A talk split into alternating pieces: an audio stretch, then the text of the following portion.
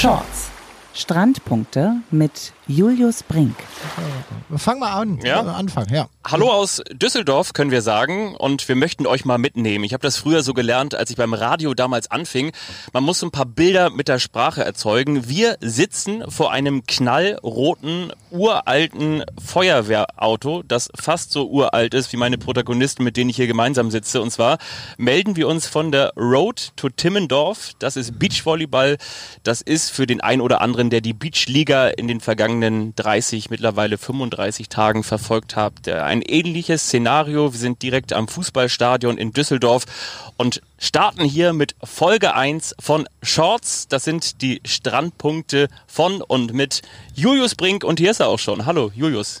Hallo Fabi, ich bin sehr froh, dass du dann noch die Kurve bekommen hast mit knallrotem Feuerwehrauto. Da gab es ja, glaube ich, mal so ein Lied, das klang ein bisschen anders, aber das lassen wir jetzt mal sein. Ich freue mich auch, dass ihr hierher gekommen seid. War für euch eine lange Anreise, oder? Genau, wir sind aus Hamburg gekommen und wir ist nicht, weil ich äh, der König oder den Adelstitel mitgebracht habe, sondern ich freue mich natürlich auch auf den ehemaligen Olympiateilnehmer, Olympia fünften und den zukünftigen DVS-Geschäftsführer. Was das bedeutet, wird er uns sicherlich auch noch erklären. Ich freue mich auf David Klemperer. Hallo David. Hallo Fabi. War Genau. schön mit dir im Zug heute mit der Maske die ganze Zeit. War ganz schön, ja genau. Das ist das Schöne, wenn man ähm, mich dabei hat, wenn ich die Maske trage, dann ist es einigermaßen erträglich. Wir haben hier tatsächlich so ein, so ein Holztisch. Wir haben hier im Hintergrund, Achtung, hört mal. Das ist dieser Feuerwehrwagen und wir sitzen vor diesem Feuerwehrwagen unter einer Markise, weil wir ahnen, es könnte in den nächsten Stunden, Minuten möglicherweise auch anfangen zu regnen. Und hinter uns sind die schon aufgebauten Chords, damit es dann auch tatsächlich losgehen kann. Und hin und wieder laufen hier auch schon die ersten Spielerinnen und Spieler an uns vorbei, schauen neugierig, was wir hier machen. Genauso schauen wir auch neugierig, wie sie so aussehen, ob wir schon mal so ein bisschen einschätzen können, ob sie in Form sind, auch vielleicht so das bestätigen können, was sie in den vergangenen Wochen schon angedeutet haben. Wir machen so einen kleinen Abriss vorweg. Wir möchten euch kurz erzählen, was wir mit euch vorhaben. Also David Klemperer, wisst ihr natürlich auch, äh, damals 2008 seine große Sternstunde, als er deutscher Meister wurde. Im wen Anschluss nochmal, Julius? Ja, das war äh, eine schlechte Phase von uns da. Nein, zu Recht, zu Recht, zu Recht. Im Finale, ja, gegen mich. Ja. Genau, zuvor Olympia Fünfter geworden äh, in Peking damals. Ne?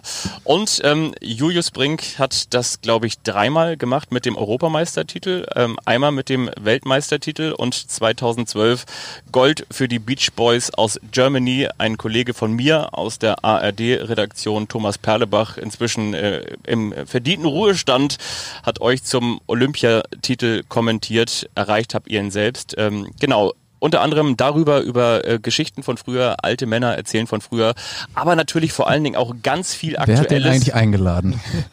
Was ist eigentlich aus dem Sport geworden ähm, zu Corona-Zeiten, die wir alle durchgemacht haben? Beachvolleyball ist ja so langsam wieder erwacht. Wir können sagen, so ein bisschen wie der Sport, ähm, wie, wie Schneewittchen, ne? lag so ein bisschen brach und dann kam die Beachliga und hat den Wake-up-Call für Schneewittchen gemacht und hat sie so langsam wieder auferstehen lassen und ziemlich viele kleine, ähm, nicht nur sieben, sondern mehrere Zwerge haben so ein bisschen dran rumgebastelt und ein Chapeau, Chapeau, ein tolles Produkt auf die Beine gestellt. Unter anderem darüber wollen wir sprechen und natürlich auch jetzt, wenn die Nationalteams wieder eingreifen. Laura Ludwig ist mit Maggie Kosuch hier in Düsseldorf am Start. Es geht um die Road to Timmendorf. Es geht um die neuartige deutschen Meisterschaften im Beachvolleyball.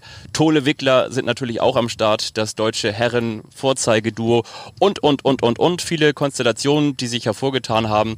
Und wir haben es euch angedeutet. Ähm, wir wollen natürlich auch so ein bisschen ein paar Themen rausgreifen und haben uns in dieser Folge auf Respekt committed. Was ist Respekt im Leistungssport und was könnt ihr aus dem Respekt mitnehmen? Und ähm, jetzt habe ich schon ganz, ganz viel erzählt, aber ich wollte mal so eine kleine Einführung geben. Ähm, Jungs, Männers, wie fühlt ihr euch? Wie war, Julius, für dich zum Beispiel die Corona-Zeit? Wie waren die letzten Monate für dich? Ja, äh, Corona, äh, sage, hätte mir gestohlen bleiben können. Also ich bin jetzt Gott sei Dank da nicht wirklich, äh, also nicht davon infiziert worden. Das ist ja erstmal das Allerschönste, dass man körperlich äh, davon erstmal keine Probleme davon getragen hat. Aber es war natürlich eine, eine ja, sehr aufregende Zeit, äh, nicht nur zu Hause, also ist ja kein Geheimnis. Wir haben äh, zwei kleine Kinder zu Hause, die eigentlich dann auch gerne mal ein paar Stunden in äh, eine Fremdbetreuung, sprich Kita gehen und die dann äh, zu Hause zu haben, zu merken, dass der fast Fünfjährige ja, mindestens so viel Energie wie der Papa zu seinen allerschlimmsten Zeiten hatte. Ähm, ja, war eine Herausforderung, aber ähm, ich habe jetzt mittlerweile irgendwie so für mich, vielleicht auch als Schutzhaltung, so ein bisschen entwickelt, dass ich versuche, das bei aller negativen Thematik sehr positiv zu sehen und zu schauen, was macht es denn mit uns? Was für Blickwinkel verändern sich? Und äh, vor allem, was macht es ja, mit unserer großen Liebe, also dem Beachvolleyball, dem Volleyballsport? Und äh, da finde ich, haben wir wieder verdammt viel Glück gehabt, dass es uns da dann, äh, wie alle anderen Sportarten, auch getroffen hat, aber es sehr, sehr schnell dann auch wieder weiterging. Ja, auch dieser Podcast musste ja so ein bisschen auf sich warten lassen. Wir hatten das schon äh, früher geplant, können wir ganz ehrlich erzählen. Und dann haben wir gesagt, so gut, äh, Sport gibt es aktuell nicht. Wir wissen vor allen Dingen auch nicht, wann es wieder Sport geben wird. Ähm, David, wie war die Corona-Pause für dich? Was hast du, was ist so deine Erkenntnis? Was war das Positive? Das Negative haben wir, glaube ich, alle erfahren. Irgendwie neue Situationen, ungewisse Situationen. Was ist so deine, deine Lehre? Ja, bei mir war es, glaube ich, ein bisschen diametral zu Julius. Bei mir war es sehr, sehr ruhig. Also ich war alleine zu Hause in meiner Wohnung, habe im Homeoffice gearbeitet und ähm, ja, bin einmal am Tag raus, selbst Sport gemacht. Insofern äh, ging es mir eigentlich so ganz gut. Ne? Man kocht sich dann viel Essen alleine, ne? dann isst man das irgendwie zwei Portionen, einmal mittags, einmal abends, dann kocht man wieder das nächste, äh, davon wieder dann eine Portion, dann wieder das erste und dann wieder zweimal das andere. Also das war immer so eigentlich so der Wechsel, also viel Essen. David Nein. soll ja sehr gut kochen können, habe ich gehört. Ja. Also haben meine Karriere lang, haben mir immer seine Freunde erzählt, wie gut er kochen kann. Das ist ja auch eigentlich der wahre Grund, weshalb wir den Podcast mit ihm machen, dass wir hoffen, dass er eines Tages, um uns zu bezahlen, mal zum Essen einlädt. Nein, ich kann aber noch viel besser selber essen. Nein, insofern, äh, was ich nur sagen wollte abschließend ja. ist, ich kann schon verstehen, dass diese Ruhe auch ähm, womöglich dazu führen kann, um jetzt die Überleitung hier zum Beachvolley zu machen, dass man so ein bisschen auf den Fokus verliert, weil man natürlich irgendwie sehr mit sich selbst zu tun hat. Ne, klar, also bei mir lief der Job noch weiter, aber zum Beispiel die Beachtour ist ausgefallen. Ne, das war ja eigentlich mein Projekt ähm, bei der Comdirect Bank. Also insofern, ähm, ja, da verliert man dann doch irgendwie so ein bisschen erstmal so den Drive. Das ist eigentlich ein schönes Stichwort, was du jetzt gegeben hast. Genau, wir sind jetzt hier bei den ersten sechs, sieben Minuten eines vollkommen neuen Podcasts. Shorts, Strandpunkte mit Julius bringt die Konstellation für euch noch einmal. Also wir haben zwei ehemalige, wirklich sehr, sehr erfolgreiche Beachvolleyballer, inzwischen Marketing-Experten und ähm, auch Verbandsfunktionäre hier am Start, TV-Experten mit Julius Brink und ich bin ARD-Journalist und auch seit vielen Jahren Moderator der deutschen Tour um euch das nochmal vorweg mitzunehmen. Und deshalb möchte ich auch den Bogen schlagen. Ich als äh, in meiner Funktion als ARD-Journalist habe unter anderem auch nochmal ein Interview mit Laura Ludwig geführt während der Corona-Zeit. Und da muss man auch mal ganz ehrlich sagen, da hätte Corona fast eine große Karriere beendet. Denn Laura Ludwig hat gesagt, okay, die Olympischen Spiele, die sind jetzt verschoben worden. Und eigentlich, das hat sie dann danach auch nochmal ganz offen gesagt, eigentlich hatten wir vor, für Sohnemann Theo nochmal äh, was Zweites hinterher zu planen, nochmal einen Partner im, im Kinderzimmer. Ich wusste nicht, hat sie gesagt, ich bin da in so ein Loch gefallen, ähm, ob ich mich nochmal motivieren kann. Ähm, aus Beachvolleyball-Fansicht, glaube ich, kann man sagen, Gott sei Dank hat sie dann nochmal den, den Turnaround geschafft, den, den Drive nochmal bekommen. Julius, kannst du dich an eine ähnliche Situation erinnern äh, während deiner Karriere oder auch David, du, dass ihr euch mal auf ein Turnier ganz besonders vorbereitet habt und dann musstet ihr vielleicht auch verletzungsbedingt absagen und könnt ihr dieses Gefühl dieser Lehre nachempfinden? Ja, also auf, auf jeden Fall. Also ich habe es letztendlich zweimal erlebt. Ich durfte zweimal an Olympischen Spielen teilnehmen. Das im Hintergrund ist übrigens ein, ein Condor-Urlaubsjet, ja. Die Reisebranche. Der leider nicht so nach Tokio geht, ne? Nein, der geht nicht nach Tokio. Wunderbar, Fabi, wie du das Thema abholst. Aber ähm, ja, Olympia ist letztendlich ähm, nicht einmal im Jahr. Also alle vier Jahre ähm, richtet sich die Sportwelt dahingehend aus, aber dieser, dieser Gedanke oder um im Bilde zu bleiben, dieser Virus im positiven Sinne, mhm. der fasst dich einmal und dann richtest du halt ja letztendlich ein bisschen dein Leben darauf hin aus. Und äh, äh, Laura hat das, finde ich, sehr, sehr schön mit dem Begriff der Familienplanung irgendwo verbunden. Aber ähm, für sie ist es natürlich jetzt auch langsam eine Phase, wo sie ähm, ans Ende ihrer Karriere denken muss. Äh, für Frauen ist es dann natürlich biologisch nochmal ein ganz anderes Thema, weil, weil einfach irgendwann da auch der Zug abgefahren ist. Das Ende der Karriere, der Leistungssportkarriere geht dann immer auch wahrscheinlich ein bisschen einher mit der biologischen äh, Thematik. Wie lange kann ich dann überhaupt noch Kinder äh, bekommen? Von daher ein sehr, sehr äh, ja, spannendes und finde ich sehr emotionales und offenes Interview von ihr und ich kann mich da sehr gut hineinhorchen oder hineinversetzen. Was bei ihr, finde ich, immer untergeht, ist, dass man vergisst, dass die Dame ja schon 25 Jahre Leistungssport in Griechenland ja. hat. Also sie hat eine Hallenvolleyballkarriere hingelegt, erste Bundesliga, damals auch in Leverkusen gespielt, ist auf die gleiche Schule gegangen, wie ich es bin. Sie hat das Abitur gemacht. ich glaube auch mit Hängen und Würgen, aber sie hat es gemacht und hat danach ja eine beispiellose Karriere ja. äh, auf die Beine gestellt. Und ähm, dass man da am Ende das Ganze auch so ein bisschen überlegt, ist es mir das jetzt nochmal wert? Schaffe ich das alles nochmal? Das sind, glaube ich, ganz normale Gedanken. Und ich fand das auch wunderbar von ihr, dass sie gesagt hat, ich kann dazu, als es verschoben wurde, mhm. ich kann dazu jetzt sofort gar nichts ja. sagen, weil das für mich so ein elementarer Zeitraum ist in meiner Karriere oder am Ende der Karriere, das kann ich vollkommen nachvollziehen. Ja, du bist ja absolut im Grenzbereich äh, unterwegs. Du musst so viel entbehren, du gehst halt an körperliche, äh, auch an schmerzvolle Grenzen. Und ich glaube, ohne Ziel kriegst du das gar nicht sozusagen auch in deinem Kopf zusammen, diese Energie aufzubringen, auch wenn Laura natürlich per se einfach sehr viel Energie hat. Aber an der Stelle muss selbst eine Olympiasiegerin nochmal sich, sich sammeln und nochmal neu fokussieren. Ohne das geht's ja gar nicht. Ja. Aber was, was ich äh, ja. vorhin, ja, sorry, nee, nee, dass ich dir da kurz ausfallen. Aber ich finde diese Corona-Phase deshalb auch so spannend, weil ich glaube, dass es gerade für das Team total positiv ist dass sie noch ein Jahr mehr Zeit bekommen. Wenn sie dann eh sagt, dass die neue Olympiade, also die weiteren vier Jahre dann in Richtung, äh, wo sind wir dann? Paris, ja, dann genau. natürlich nur drei Jahre dauert. Das mhm. heißt, die Teams, die sich dann neu aufstellen, haben nur eine Saison, um dann die letzten beiden Jahre der Olympia-Quali anzugehen und sie dann vielleicht für sich entscheidet, das gehe ich eh nicht mehr an, mhm. dann bekommt sie jetzt in dem Sinne ein Jahr geschenkt, um mit Maggie dann weitere Dinge zu entwickeln. Und wer die beiden kennt, wer ihre Trainer kennt, weiß, dass die sehr, sehr viel Wert auf diese Zeit legen, Dinge zu entwickeln. Und ich glaube, dass das am Ende, also wenn wir dann gemeinsam in Tokio am Start sind, ja. werden wir dann nochmal darüber reden. Ich glaube, dass das positiv ist für die beiden. Kann ich mir auch vorstellen. Ich versuche ja auch so ein bisschen immer die Außenfrage oder die Frage von außen zu stellen. Ihr beide als ehemalige Profis und ja die Erfolge haben wir schon alle aufgezählt, können wir aber auch gerne nochmal wieder machen, wenn ihr drauf besteht.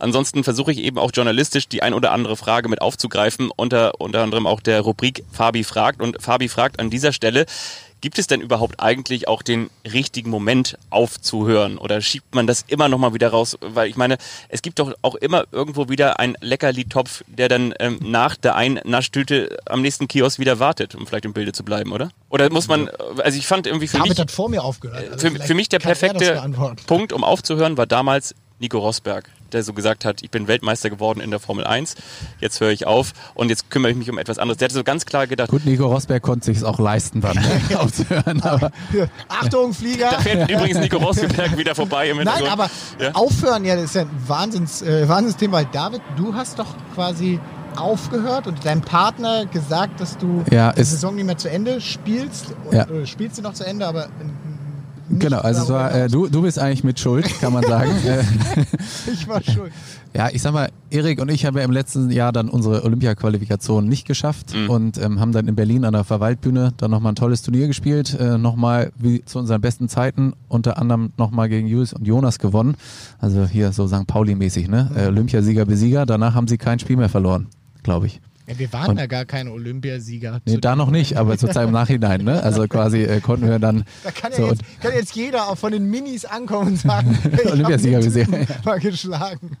Ja, ihr seid ja schlauerweise danach nicht mehr angetreten. Ja, doch, ja. sind wir, aber da haben wir auch noch gegen ganz andere verloren. Jetzt reden wir schon fast übers Aufhören. Dabei starten wir ja eigentlich so richtig los. Ähm, lasst uns doch noch mal ganz kurz in den Rückspiegel schauen. Ich habe gesagt, Chapeau für die Jungs, die diese Beachliga an den Start gebracht haben. Ja. 30 Tage am Stück für alle, die, die davon noch nichts gehört haben. Beachvolleyball quasi in einem Käfig unter Ausschluss der Öffentlichkeit, in Anführungsstrichen. Natürlich gab es den Twitch-Kanal und natürlich gab es auch ganz viele begeisterte Stimmen dazu. Aber ich sag mal so, das war alles gefühlt wie so eine kleine Truman-Show. Das war alles so für sich organisiert. Und ich sag Chapeau, was sagt ihr? Ja, also Chapeau wäre jetzt nur ein Wort dafür. Ich bin also letztendlich allen, die daran mitgewirkt haben, total dankbar, weil das eine, eine Phase war, wenn wir zurück uns zurückerinnern, da passiert ja viel in dieser Pandemie, da ist ja kein Tag äh, in Sachen der, der News gleich. Das war eine Phase, wo gerade die, die Fußball-Bundesliga mit einem riesen Hygienekonzept um die Ecke kam, um unter Ausschuss der Öffentlichkeit die Bundesliga zu Ende zu spielen. Und äh, wenn man weiß, dass im Beachvolleyball natürlich diese Riesenmittel gar nicht da waren und ähm, Alex jetzt das ja neben seiner Tätigkeit als Spieler. Mein, Alexander Walkenhorst, genau, der, der Bruder von Kira Walkenhorst. Genau, ja. dann noch mit ein paar Helfern in seinem Team und, und seinen Buddies hier. Ich habe es ja letztendlich auch nur von außen äh, ja, zuschauen dürfen. Ähm, da muss man schon sagen, so viel Energie da reinzustecken und das, das zu wuppen, ähm, ich kann mir gar nicht vorstellen, ähm, was das an Kraft gekostet hat. Ähm, und letztendlich hat er ja auch noch eine, ein ganz ordentliches Turnier gespielt, ist im Finale ja, erst ja. dann geschlagen worden. Also so Hut ab. Ich glaube, da hat er viel für die Sportart getan und hat er auch viel für die Phase jetzt getan, dass das zumindest auch schon mal durchgespielt worden ist, dass die Prozesse da sind und äh, das vor allem, und da war ich echt dankbar, dass da jetzt kein Corona-Fall aufgetreten ist, mhm. ähm, bei allen Vorsichtsmaßnahmen. Das hätte jetzt, glaube ich, irgendwie echt, echt blöd, wäre wär blöd rübergekommen. Ich finde es gut, dass es ge gekommen ist. Jetzt können wir mal ganz stolz sagen, was sagt der Verband dazu? David Klemperer übernimmt zum 1.8. eine ganz wichtige Rolle als Geschäftsführer DVS. Magst du das vielleicht kurz erklären und dann anschließend auch eben mit der Frage, ähm, was sagt der Verband zu diesem Event, zur Beachliga? Genau, jeder Verband hat ja eine Vermarktungsagentur, die auch Geld einwerben darf, Sponsoren einwerben darf und äh, Events umsetzt. Und das ist dann genau diese Deutsche Volleyball Sport GmbH, die, wo natürlich dann auch finanzielle Risiken ausgegliedert werden. Das nur einmal zur Struktur. Und ja, wir sagen auch, dass das, äh, und ich bin ja noch nicht in der Tätigkeit äh, unterwegs, aber äh, nichtsdestotrotz kann ich ja. Aber vielleicht gibt es Menschen, als, die hören diese Folge erst nach. Genau, also als, als Volleyballer kann ich mindestens was dazu sagen und auch als äh, Marketing, ähm, Sportmarketing-Experte. Äh, definitiv. Ist äh, eine gute Geschichte gewesen. Ähm, sehr, sehr viel Innovation drin. Ähm, sehr interaktiv. Ähm, ich sag mal so, das ist dann vielleicht auch altersbedingt. Äh, die Chat-Funktion, ja, ich, ich lese das so mit und habe mich da auch ein, zwei Mal beteiligt, aber ähm, lenkt mich ein bisschen vom Spiel ab, aber mhm. es, sicherlich gibt es viele, die das äh, sozusagen diesen direkten Kontakt äh, extrem gut finden und insofern finde ich es genau richtig, Twitch als zweiten Kanal oder als einen weiteren Kanal aufzumachen, neben der klassischen äh, Fernsehberichterstattung von Sport 1 oder auch Streams. Also insofern ähm, denke ich, äh, das ist ein innovatives Thema und ein Standbein, auf das man äh, auch weiterhin stehen sollte und äh, deswegen gibt es das ja auch hier bei der Road to Timdorf zum Beispiel eben auch mit dem TV-Experten, mit Julius Brink, mit dir. Was kann man denn da genau jetzt von Sport 1 und der Übertragung erwarten? Also, er ist ja jetzt hin? auch Moderator, er ist ja nicht mehr nur Experte. Ja, okay. Bin ist ja jetzt die Stufe. Bist du aufgestiegen? Hast du mir erzählt. Nach dem Sportjournalistenpreis geht es jetzt richtig bergauf bei Julius. Ja, genau. Dann müsst ihr die Bauchbinde, die ihr euch jetzt vorstellt, auch noch um Moderator erweitern. Ja, genau, genau, genau. Ähm, nein, also zum einen freue ich mich jetzt persönlich auch wieder Teil der ganzen ähm, Geschichte zu sein. Diese Road to Timmendorf, da gibt es ja immer ein bisschen Verwirrung um den mhm. Modus. Mhm. Der ist jetzt auch per se nicht ganz äh, äh, leicht ersichtlich auf den ersten Blick. Ich, ich finde da. Es gibt so dieses klassische Beispiel, ja. dass man sagt, müsste man auf einer Küchenparty einen Kollegen bei einem Bier erklären können. Daran würde ich scheitern. Ja. Das liegt dann aber eher an, dir. An mir, okay. ich meine, wenn ich jetzt rüber schaue zu David, der wird das sicherlich schnell erklären können. Nein, aber ich glaube, das ist ein bisschen Corona geschuldet, ja, dass ja, es klar. hier einfach auch ein bisschen andere Struktur hat. Wir haben das bei der Beachliga jetzt ja auch gesehen, dass da ähm, in einem Ligabetrieb gespielt wird und das ist immer so. Wenn du was Neues versuchst, auch in der Kürze der Zeit, dann, dann ist das in dem Sinne noch nicht perfekt. Da gab es dann vielleicht ein bisschen zu hohe Belastungen. Äh, der ein oder andere Spieler war verletzt. Wie gehst du mit Verletzungen um? Ummeldungen? Das hat jetzt letztendlich auch die Road to Timdorf. Aber Neue Spielkonstellation in einem genau. Corona-Jahr ist sicherlich schwierig. Was machst du mit Teams, die sich jetzt auf alten Punkten zusammen anmelden? Also da gibt es mhm. Punkte, die du beleuchten kannst, wenn du das willst. Für mich ist es aber, äh, ich will das nicht kleinreden und auch nicht wegwischen. Ich finde es einfach geiler, dass wir wieder einen TV-Partner gefunden haben, der noch mehr als im letzten Jahr wirklich 20 Stunden Live-TV wieder ausstrahlt in der Phase, und das müssen wir dann vielleicht auch einordnen, in der ja nicht so viel anderer Sport läuft. Mhm. Ähm, die ganzen anderen Sportarten sind vielleicht auch Corona-bedingt noch nicht so weit. Wir Beachvolleyballer sind da auch ein Stück weit durch die Beachliga schon sehr, sehr Wir haben den natürlichen Vorteil, draußen zu sein. Und ja. äh, sieht man ja jetzt auch. Ne? Fängt übrigens gerade an zu regnen. Ja. Normalerweise ist es immer in Münster so zum Saisonauftakt, dass es meistens noch regnet bei 8 ja. Grad. Aber, aber da ist im Mai so, ne? Jetzt sitzen wir hier im Juli im Regen. Aber okay, deutscher Sommer. Herzlich willkommen zum Beachvolleyball in Deutschland. Ja, genau, und wir werden es ja letztendlich, ähm, Sport 1 wird es auch im Stream zeigen, mhm. ähm, Sport Deutschland TV wird es zeigen im Stream und auch auf Twitch wirst du es sehen können. Das heißt, unter diesen Umständen wieder so viel Beachvolleyball zu sehen, ist, ist genial und macht mich auch ein Stück weit stolz, dass wir das tatsächlich wieder geschafft haben. Also man darf das nicht vergessen. Beachvolleyball ist ein zu einem Großteil des Jahres wirklich nicht wirklich existent, weil es in Deutschland auch kaum betrieben werden kann. Ja, weil wir eine saisonal betriebene mhm. Sportart sind. Ähm, bin dafür offen, dass sich das ändert. Ja, wir können das sicherlich weiterentwickeln und David hat da auch bestimmt schon ein paar Ideen, aber der Ist-Zustand, gerade unter Corona-Bedingungen, so viel zu sehen, vorher mit der Beachliga, jetzt mit der Road to Timmendorf, auch, dass die deutschen Meisterschaften stattfinden können und dass wir hoffentlich da vielleicht sogar Zuschauer sehen. Das fände ich richtig geil. Was ich jetzt nicht so richtig geil finde, ist, dass das hier ohne Ende anfängt zu regnen. Unser armer Kameramann steht da draußen im Regen und wir sitzen hier schön warm. Ich wollte gerade sagen, der Himmel fängt an zu heulen vor Freude, dass endlich wieder Beachvolleyball ist. Und zwar Top 8 Turnier der Frauen. Lass uns vielleicht mal ein bisschen in das Turnier einsteigen. Und zwar mit der Frage vorweg, wisst ihr, was am 4. September 2019 war? Ist auch ein bisschen gemein, die Frage. 4. Finale September. Deutsche Meisterschaften? Oh, gar nicht schlecht, gar nicht schlecht. Ja. Ähm, ähm, 4. September 2019, obwohl jetzt muss ich nochmal nachgucken, vielleicht habe ich auch irgendwie Quatsch erzählt, aber auf jeden Fall ähm, habe ich. schau besser nochmal nach. Ich, noch nach. Ähm, ich wollte auf jeden Fall auf das, jetzt aber wo du das gerade sagst mit den deutschen Meisterschaften, äh, ich wollte in jedem Fall auf das letzte Spiel von Laura Ludwig und Margareta Kosuch hinaus. Und zwar war das das World Tour Final in Rom. Ja. War eine Woche später, kann ich dir sagen, hatte ich Urlaub. Ach, warst, warst du da vor Ort, ja? Nein, aber äh, okay. im Urlaub.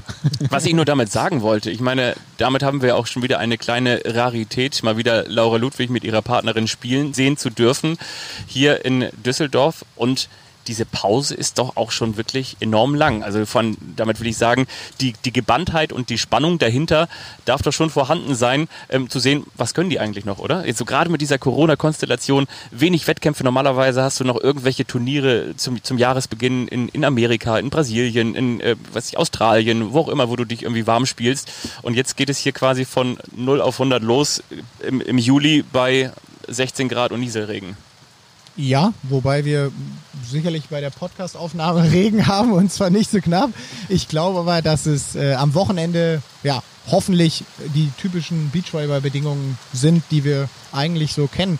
Aber ich mache mir da auch ehrlich gesagt bei Laura überhaupt keine Sorgen. Das ist so eine gestandene Spielerin, die ja dann äh, letztendlich äh, ja, mit ihrer Partnerin hier auch antritt und äh, sicherlich nichts anderes will, als dieses Turnier ja. zu gewinnen. Ja. Ich glaube, den, den Anspruch sollten sie haben. Auch wenn das Teilnehmerfeld genial gut besetzt ist. Sie trifft ja in der Gruppe gleich auf äh, Joanna Heidrich und äh, Anouk Verger-Depré aus der, aus der Schweiz. Das ist zum Beispiel eine Begegnung, die könnte auch ein EM-Finale sein ja. oder ein WM-Achtelfinale WM oder so. Achtelfinale ja. oder auch höher. Ja. Also eine, eine Top-Begegnung. Das heißt, wir werden hier auf, auf diesem Boden dann in ein paar Tagen wirklich absolut Top-Begegnungen sehen. Mhm. Und ähm, um den Schwenk zu den Männern vielleicht so ein bisschen abzureißen, ist ja, wir denken immer, dass die Nationalteams hier hinkommen und alle in Grund und Boden spielen. Ist ja nicht der Fall. Wenn wir uns erinnern, letztes Jahr in Timmendorf ähm, hatten es Tole Wickler letztendlich in den Begegnungen gegen die Nationalteams auch brutal schwer. Ja. Bergmann Harms, mhm. es war dieses Spiel, wo es dann irgendwann mal sehr, sehr dunkel wurde.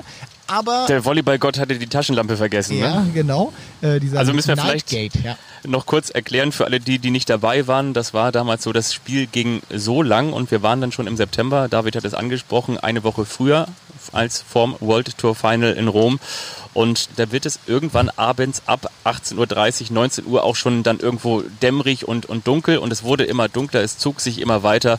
Und irgendwann konnte man wirklich nichts mehr sehen und dann musste das Spiel unterbrochen werden. Genau, aber ja. Sehr gut zusammengefasst, ja. Fabi. Äh, du machst das immer ein bisschen schneller, als ich das hinkriege, aber ich äh, gelobe Besserung.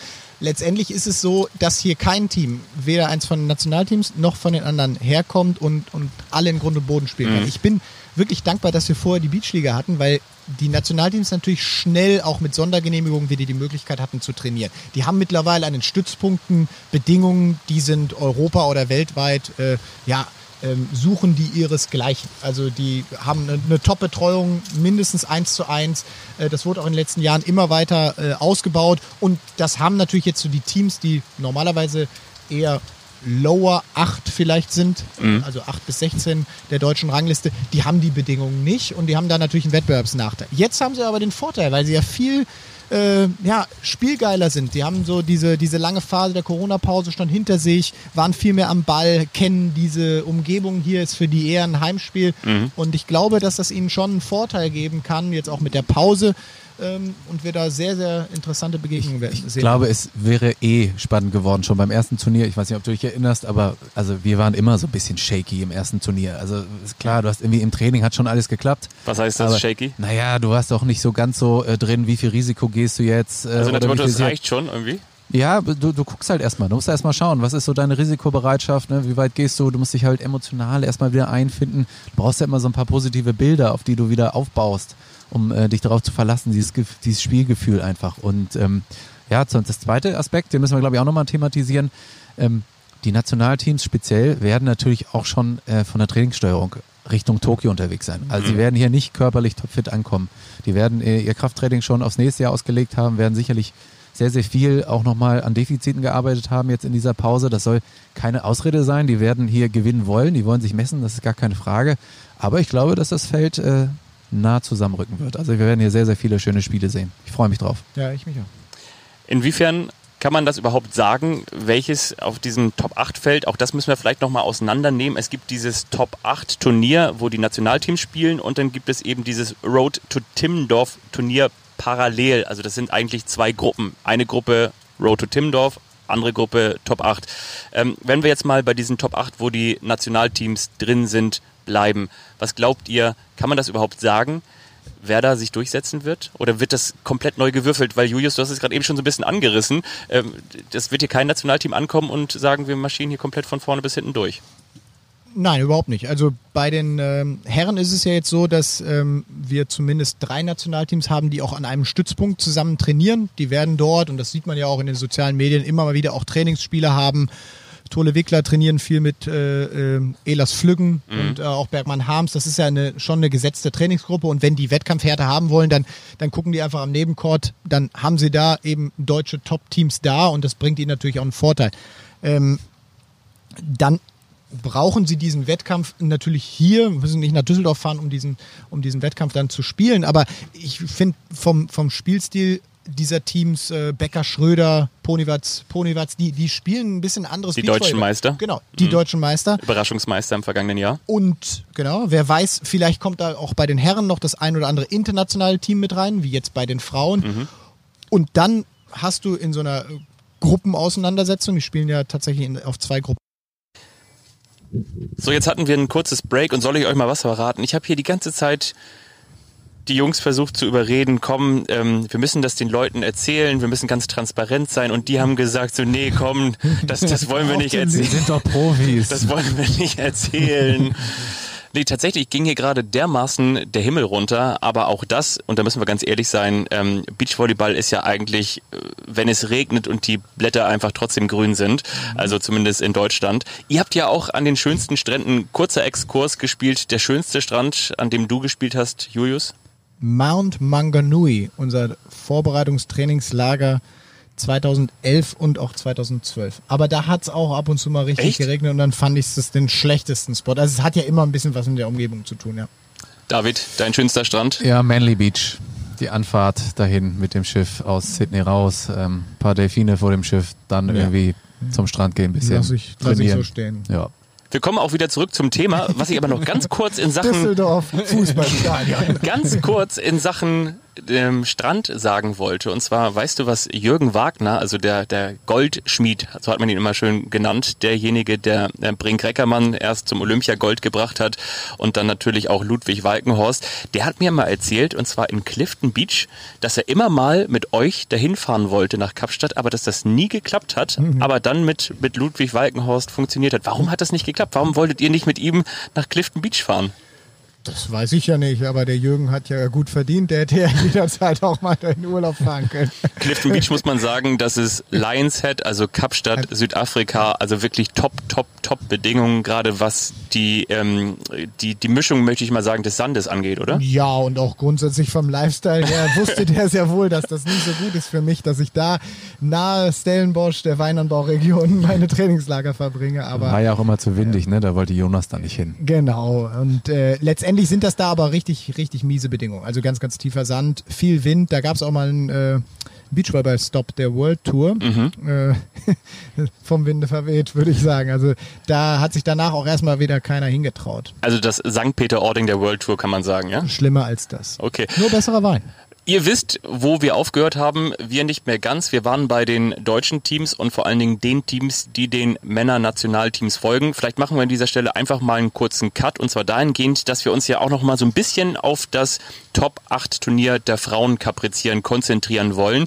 Und da ist natürlich ein Name, zumindest bei den Volleyball- und Beachvolleyball-Interessierten in aller Munde oder in aller Ohren. Und zwar ist das Luisa Lippmann, die eigentlich aus der Halle kommt und man könnte sagen, diejenigen, die sich so ein bisschen auskennen, eigentlich so die, die Partnerin von Laura Ludwig, die Maggie Kosuch ist und zwar in, in Jung. Also die ist 25 Jahre alt, ist eine absolute Top Nationalspielerin aus der Halle, hat äh, in, in Herford äh, als erstes gespielt, ist dann das Münsteraner Internat durchgegangen, dann ist sie in die erste Liga gewechselt, Dresdner SC, äh, dann Schwerin, dann ist sie ins Ausland gegangen. Shanghai war sie. Shanghai hat sie jetzt zuletzt gespielt, jetzt spielt sie wieder für Schwerin und jetzt, so hat man ein Zitat von ihr gelesen, ähm, ist es ein Gang ins Ungewisse, denn sie geht aus der Halle in den Sand und spielt jetzt neben der deutschen Meisterin von 2018, neben Isabel Schneider. Was für eine Geschichte. Konstellation, krass, oder?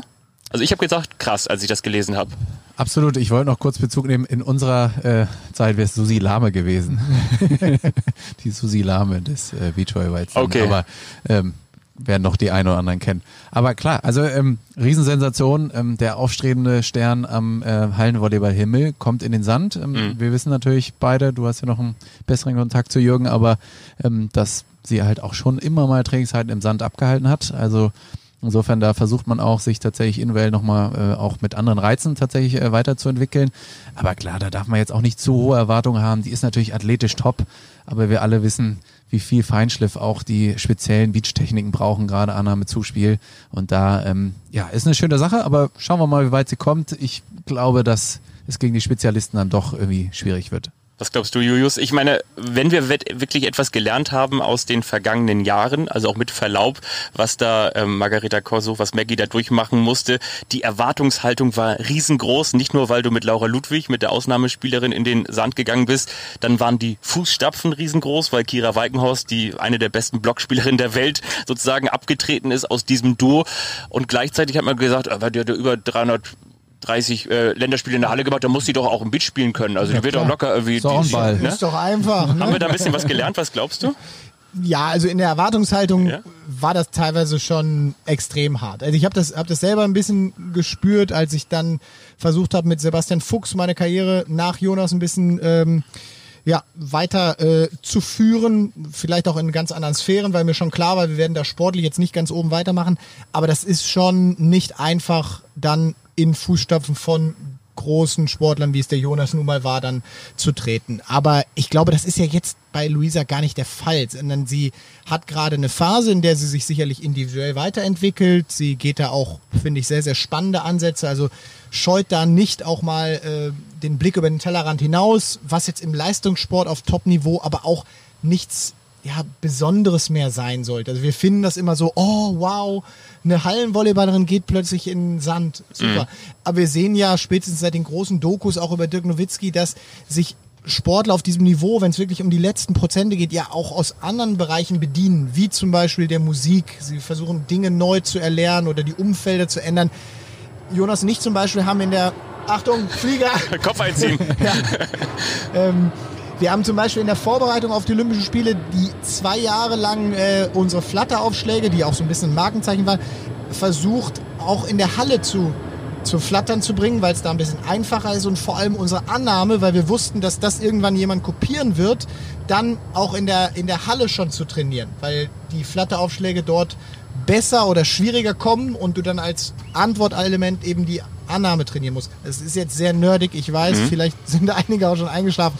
Aber es war klar, dass wir das in der Halle besser trainieren können. Und ich finde, das ist auf dem Niveau, auf dem Luisa spielt, ist es keine Besonderheit mehr. Und wenn wir dann denken, okay, was macht Corona mit der Situation, dann führt es uns da wieder vor Augen, ähm, ja, dass sie andere Maßnahmen ergreift. Und ich, ich finde es super, dass sie dann gleich auch natürlich dann mit ihrem Standing eine Partnerin wie Isabel dann hat, die sie da gut führen wird. Und ich bin mir sicher, dass wir von ihr sehr, sehr gute Spiele sehen werden. Und für die Interessierten dürfen wir vielleicht noch, bevor ich wieder zu David komme, noch einmal ganz kurz sagen, der Vollständigkeit halber, sie vertritt Viktoria Binek, die mit einer Bauchmuskelzerrung oder Verletzung in diesem Fall ähm, pausieren muss. So, das können wir noch sagen. Ich David. Glaub, ich, ich, wenn, wenn, ich nochmal, darf ich nochmal? Ja, aber klar. Mit dem Blick zur Uhr, na gut. ja, okay.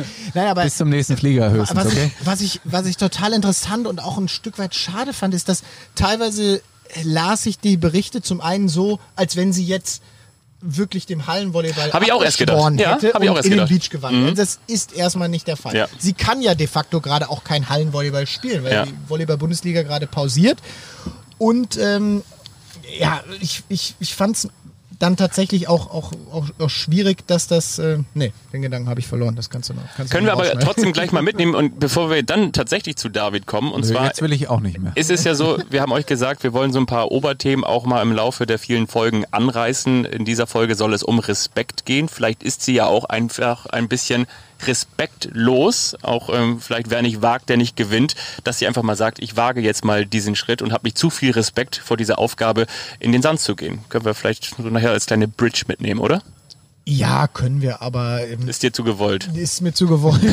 aber nein, was hat sie denn zu verlieren? Also ganz im Ernst, sie wird hier. Ja, also wir haben auch äh, im Winter Hallenvolleyball gespielt, einfach um ein bisschen Wettkampfpraxis zu haben. Das mhm. war dann halt nur in der zweiten Bundesliga.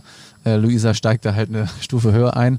Ist ja auch in Ordnung. Also insofern, ähm, klar, die Chance muss sie nutzen, ist doch super. Ja läuft man nicht Gefahr, dass man sich auch in irgendeiner Weise, ich meine jetzt wieder genau diese Maggie Korsuch-Nummer, dass man sagt so, äh, die muss doch jetzt hier voll brillieren und warum macht sie denn hier irgendwie einen Fehler und warum springt, springt sie im, im Sand nicht richtig ab, so wie du, man das vielleicht erwarten würde? Du meinst, dass jetzt die Hallenvolleyballteams zugucken, das sehen, sie nicht so gut spielt und dann die den Respekt ablegen? Ich glaube, den wird sich nach zwei, drei Angriffen spätestens in der Halle wieder zurückgearbeitet haben.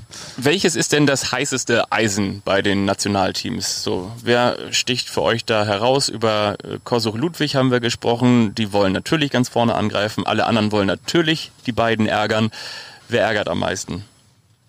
Na, das ist, finde ich, ein bisschen schwer zu beurteilen, weil jedes Team so ein bisschen eine eigene Geschichte hat. Also auch meiner Meinung nach Corona-Winner ist natürlich die äh, Begegnung oder das Team äh, Sandra Edlinger und äh, Chantal Labour, die eigentlich diesen Zug äh, zu den Olympischen Spielen ja fast äh, von hinten gesehen haben, mhm. weil dann mit einer Schulter-OP bei Chantal das schon sehr, sehr schwer geworden wäre, auch vom Punktestanding her. So können sie jetzt in Ruhe sie wieder aufbauen. Sie ist hier wieder spielfähig. Bin sehr gespannt, wie sie sich präsentieren werden. Man schaut dann schon genau hin, welche Schläge kann sie machen. Kann sie auch wirklich Bälle angreifen, die jetzt für eine Schulter schwieriger zu tolerieren sind. Aber ich glaube, die haben jetzt wieder eine sportlich echt faire Chance. Und alle anderen Teams, Julia Sude, Carla Borger, das ist ja auch wieder so ein Thema. Da gehen ja dann innerhalb eines Teams mit Corona mhm. zwei Athleten wieder ganz individuell. Ne? Julia Sude sagt, sie möchte mit ihrem Vater dann lieber in Ruhe Techniken weiterentwickeln und Carla Borger ist ein ganz anderer Typ und will hier bei der Beachliga so viele Spiele machen, wie sie dann nur machen kann. Also ich glaube, das ist schwer zu sagen und ich bin einfach super happy, dass wir hier, und das muss man ja mal ein bisschen einordnen, du hast ja hier wirklich, wirklich die Creme de la Creme des deutschen Volleyballs mhm. am Start mit internationaler Kirsche. Es sind eigentlich sieben deutsche Meisterschaften, kann man sagen, die fast ausgespielt werden. Ja. Also natürlich insgesamt Männer und Frauen zusammen. Bei Carla Borger wollen wir alle mit ins Boot holen. Die Vize-Weltmeisterin von 2013, meine ich, ne? Daria Blonki war das damals mit ähm, Britta Büte. Die hat die Beachliga gewonnen, diese ähm, Vorgängerliga, die so ein bisschen den Sport wieder aus der Boxengasse geholt hat und hat gespielt mit Svenja Müller, die bei allen, nee, das steht hier nicht, du schaust ja so an, ob ich auf so einen Spickzettel gucke, deswegen. Aber ähm, Svenja Müller also, gilt so als das heißeste Eisen. Du hast es gerade eben angesprochen, fand ich ganz spannend. Und zwar jetzt nicht Svenja Müller, sondern sondern ähm, Julia Sude, die lieber mit ihrem Vater trainiert. Kann das so, ein, so ein, auch so, ein, so, ein, so, eine kleine Lücke im Team entstehen lassen, dass die eine sagt, ich mache irgendwie so mein eigenes Ding mit meinem Papa in Friedrichshafen und die andere sagt, ich mache 30 Tage Beachliga?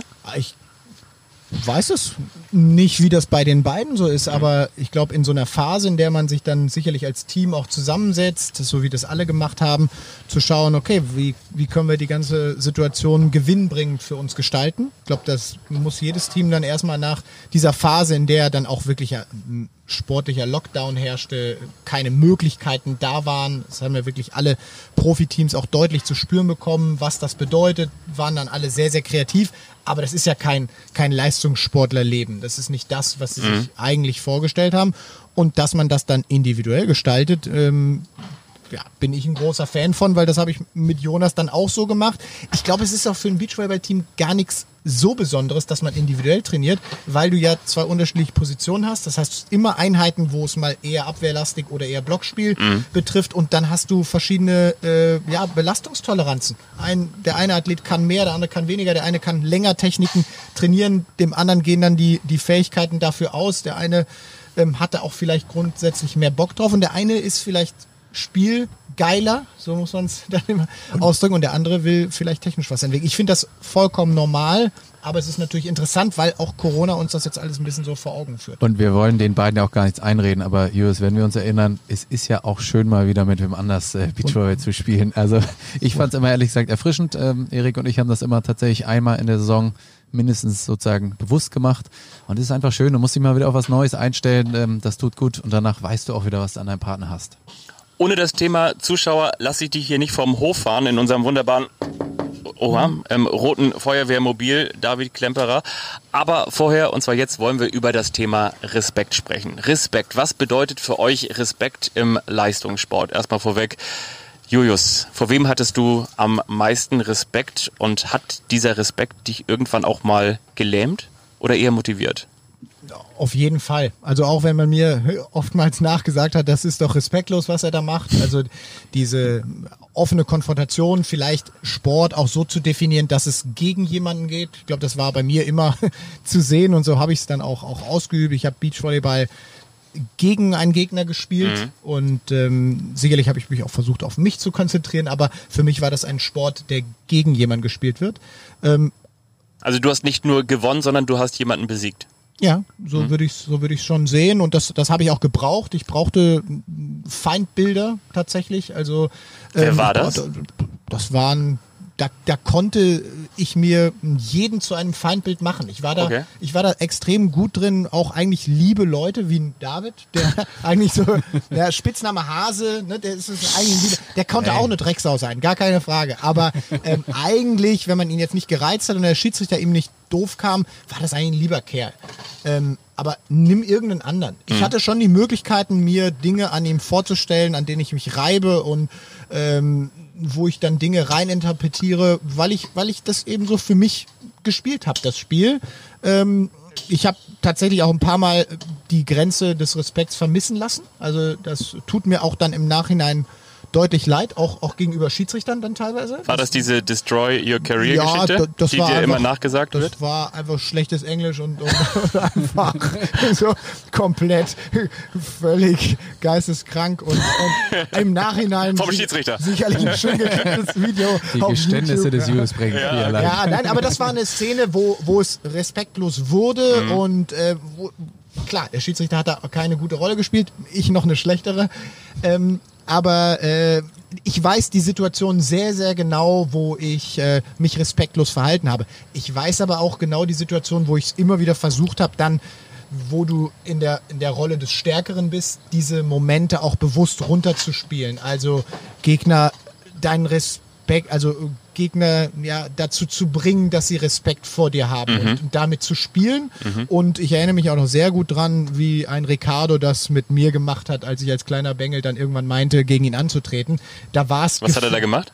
Ja, der hat mich eigentlich weder angeguckt noch wirklich Hallo gesagt. Der hat es so von oben herab und dann hat er sich eingeschlagen, so zwei, dreimal auf, auf zwei, drei Meter runtergezogen und rübergeguckt, äh, ob ich es gesehen habe. Ich hatte es gesehen und eigentlich stand es gefühlt schon 3-0 gegen mich. Also, also die Dinge im, im Volleyball, die du, die du als Volleyballspieler kennst, die, die gibt's auch im, im Top-Niveau äh, beim Beachvolleyball und das hat er, das hat er par excellence gemacht. Ich weiß auch noch im Olympiafinale, Äh, bei, bei 14.11 hat Emanuel das auch versucht bei unseren Seitenwechseln und es hat auch geklappt, wie, wie viele Millionen Zuschauer sehen konnten.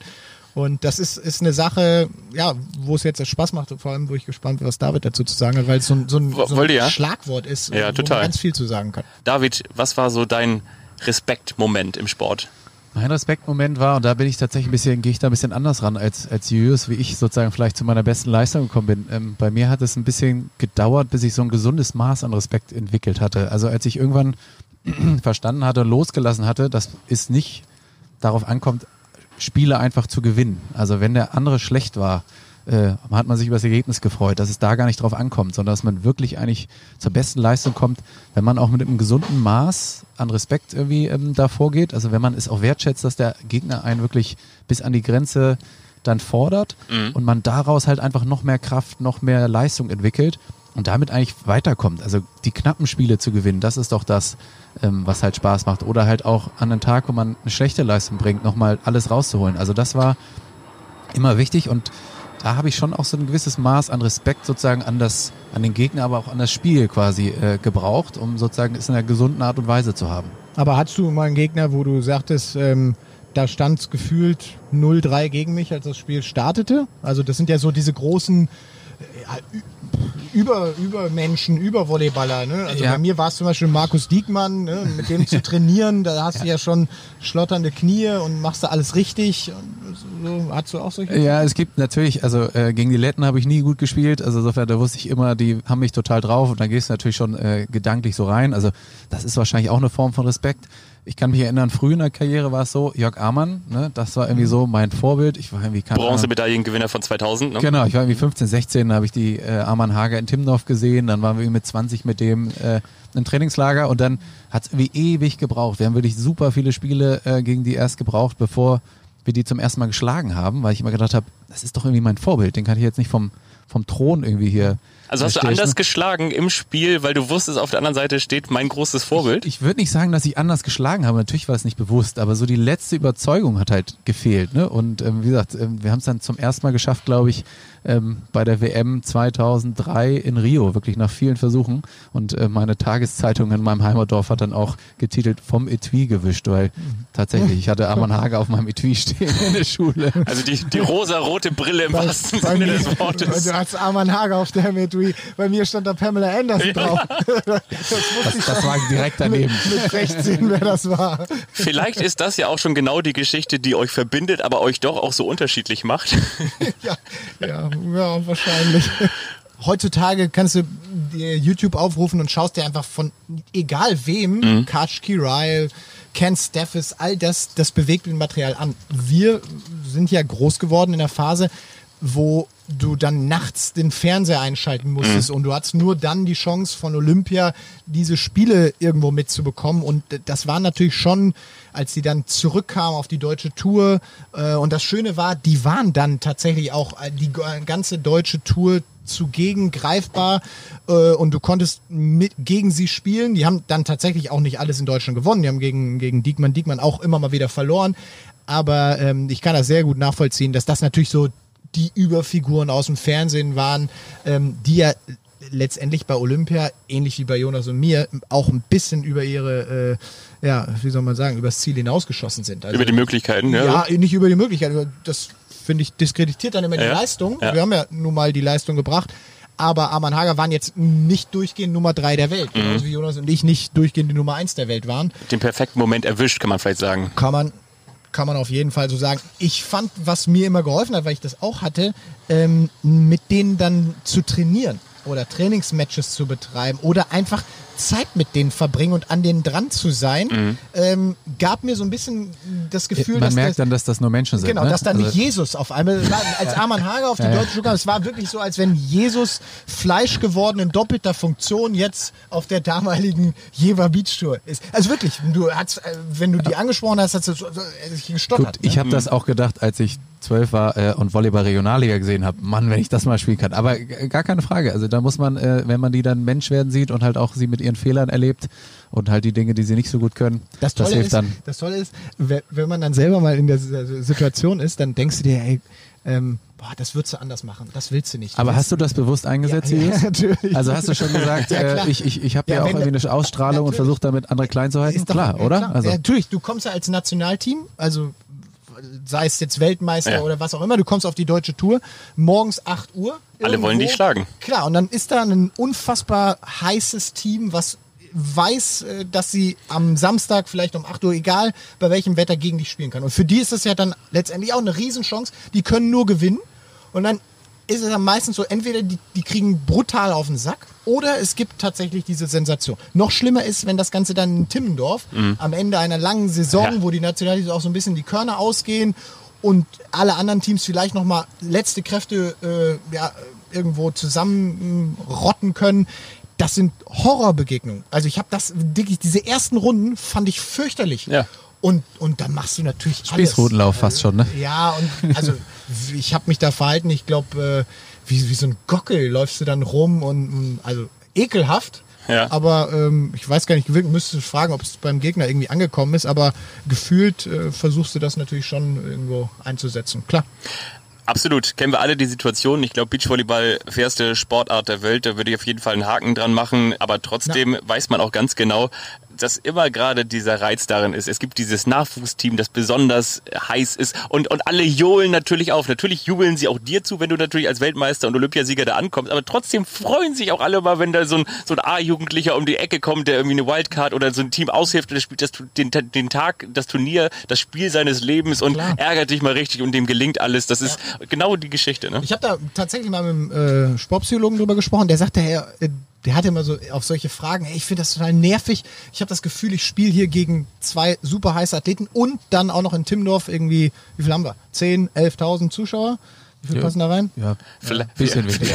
vielleicht habe ich wieder übertrieben. Sechs, sieben. okay, gut, der DVS. Mit, mit, der, mit der Seebrücke. Wie viele Tickets kannst du verkaufen in Und wenn alle noch aus dem Maritim runtergucken, ne, dann ja. ja okay, ich gehe runter auf sechs. äh, aber gefühlt waren es zehn, elf. Und, und ich dachte immer, ey, die spielen gegen mich. Die irgendwie sind die ja nur für die Underdogs. Warum? Ich habe so viel gemacht, ich habe mich den Arsch aufgerissen die ganze Saison. Ähm, das ist ja, bist doch klar, guck mal, du kommst hier hin und dann, was wollen die mindestens sehen? Drei mhm. Sätze. So, also ist, bei Nummer, Nummer eins des Satzes sind die erst schon mal erstmal nicht für dich. Und dann sagt er, dann bist du jetzt halt von deinem Habitus auch nicht gerade super sympathisch, wenn du dich so verhältst. Ist doch klar, dass da jemand hinkommt, der Spaß hat an Beachvolleyball, dass er dann per se erstmal für einen Underdog ist. Ne?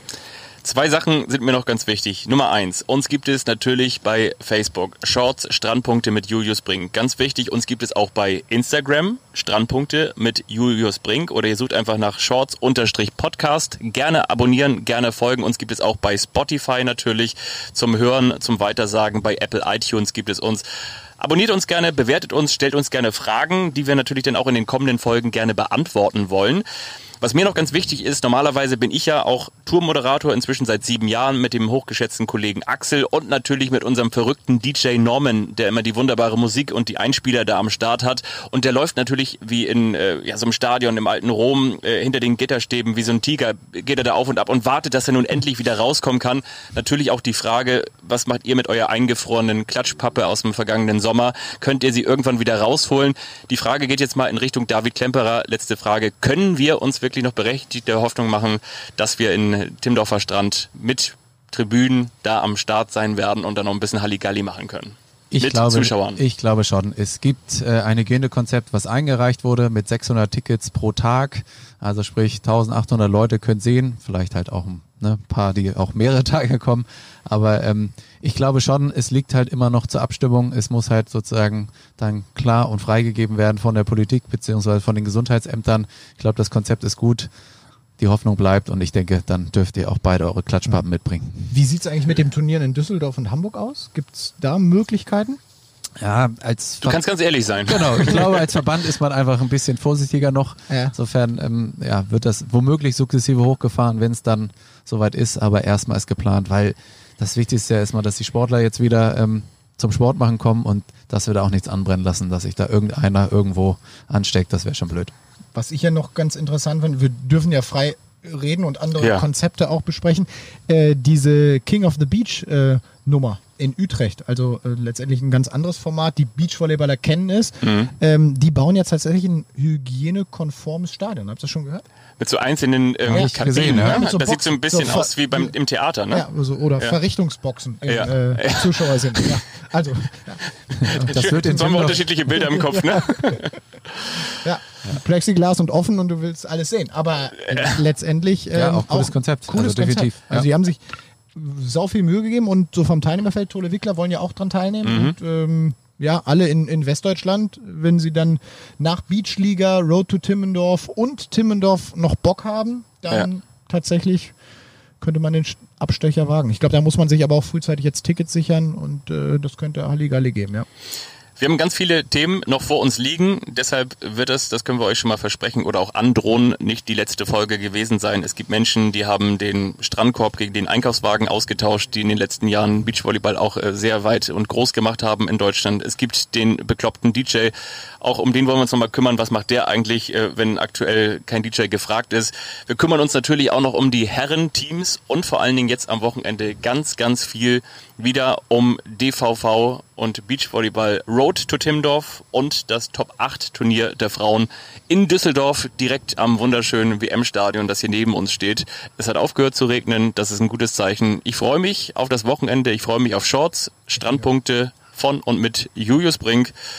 Und ich, wenn ihr nichts mehr habt, ich sage bis bald. Jetzt äh, könnt ihr noch Schluss machen. Ich sage, see you at the beach. Dem habe ich nichts hinzuzufügen. Tschüss. Shorts. Strandpunkte mit Julius Brink.